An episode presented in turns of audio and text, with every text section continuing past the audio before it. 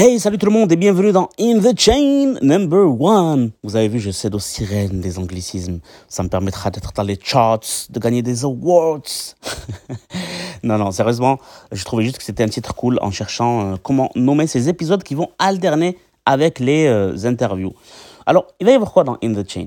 C'est tout un melting pot de choses. L'actu du podcast, les coulisses euh, de la connexion avec les personnes entre les maillons de la chaîne, ça va me permettre aussi de vous demander votre avis et surtout de vous diffuser un petit extrait de l'épisode qui vient, histoire de vous donner une idée de ce que ça va être. Quant au podcast, il est en train d'avancer euh, tranquillement. J'ai enregistré des interviews cet été, j'en ai déjà 5 euh, en stock. Je travaille euh, sur bah, la création de pages sur les réseaux sociaux, sur le logo avec un graphiste, on est en train de faire ça ensemble. Le site, il va bientôt être en ligne, je pense, dans une semaine ou deux, baladocast.com. Pour le moment, j'ai pas encore euh, partagé beaucoup le podcast, surtout à des amis.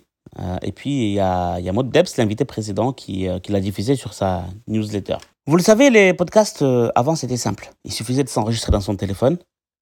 Bon, c'est ce que je fais maintenant là, mais ne le dites à personne. Et les gens écoutaient. Ce qui comptait vraiment, c'était les idées, le concept, le côté cool de créer son propre média.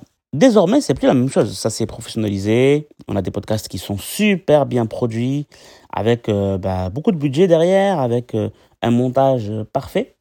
Et c'est euh, c'est tant mieux. Il y a aussi un côté visuel.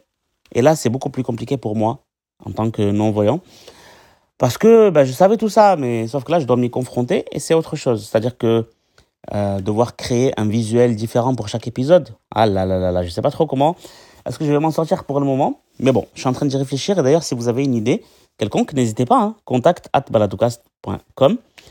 Aussi, j'en profite, hein, si vous avez des idées d'amélioration, des critiques, des suggestions, n'hésitez pas à me les faire aussi. Comment est-ce que ce podcast, je pourrais le rendre plus intéressant pour vous? Qu'est-ce qui ferait que ce podcast vous aurait encore plus envie de l'écouter? La semaine dernière, on avait donc Maud Debs, une super femme qui fait des choses extraordinaires, du voyage, de la course à pied. Et Maud Debs m'a mis en relation avec Marion Aburto, qui sera donc notre prochaine invitée la semaine euh, prochaine.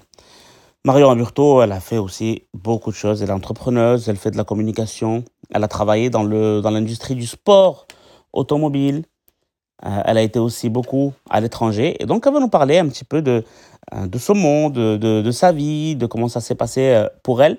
Et donc, ce que je vais faire là maintenant, c'est vous diffuser un petit extrait de son interview que je vais prendre euh, n'importe où dans, le podcast, histoire de vous donner euh, une petite idée sur euh, l'ambiance et sur ce dont ça parle.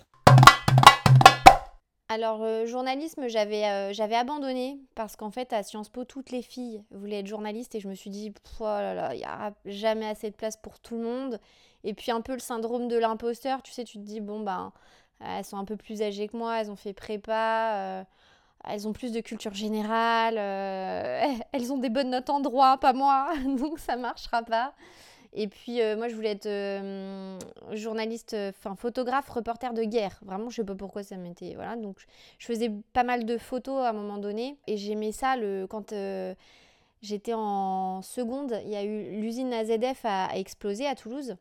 On a d'abord cru que c'était des attentats en fait, hein, comme il y avait les attentats euh, des tours jumelles qui venaient de se produire.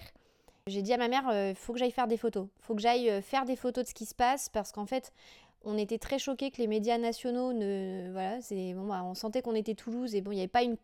Tu vois, il n'y avait pas un truc. on se disait, c'est pas possible. Ils se rendent pas compte, en fait, dans les autres villes et à Paris, de l'ampleur que ça C'est pour ça que j'aime pas le mot province. Ouais, moi non plus. Comme si t'as un côté Paris. C'est ça. Et le, et le reste du monde. J'avoue que je déteste ce terme. bah, c'est pour ça que maintenant les gens disent en région, voilà, on dit moins en province mais en région.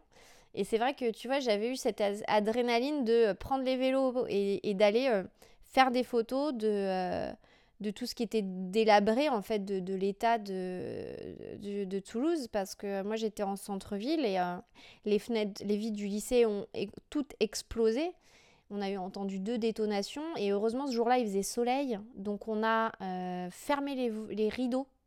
Si les rideaux n'avaient pas été fermés, moi j'étais sous la fenêtre et c'était des fenêtres à l'ancienne qui font euh, peut-être, euh, je sais pas, j'en sais un 2 mètres de, de ouais, c'est super lourd en plus en général. Donc ouais. Et, et, là je me souviens, ma prof de maths s'est figée et il y a un de mes camarades qui a dit tout le monde sous les tables et on s'est foutu sous les tables.